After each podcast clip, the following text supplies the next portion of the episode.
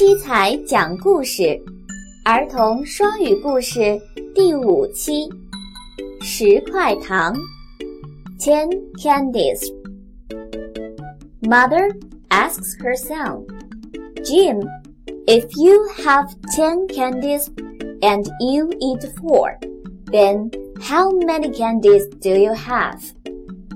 妈妈问儿子，吉姆。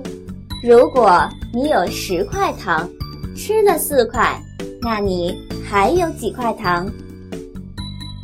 Ten, Jim says. Ten, Mother asks. 吉姆说：“我有十块。”妈妈说：“你确定你有十块糖吗？”Yes, Mom. Four candies are in my stomach, and six candies are out of my stomach. Four and six is ten. Isn't it right?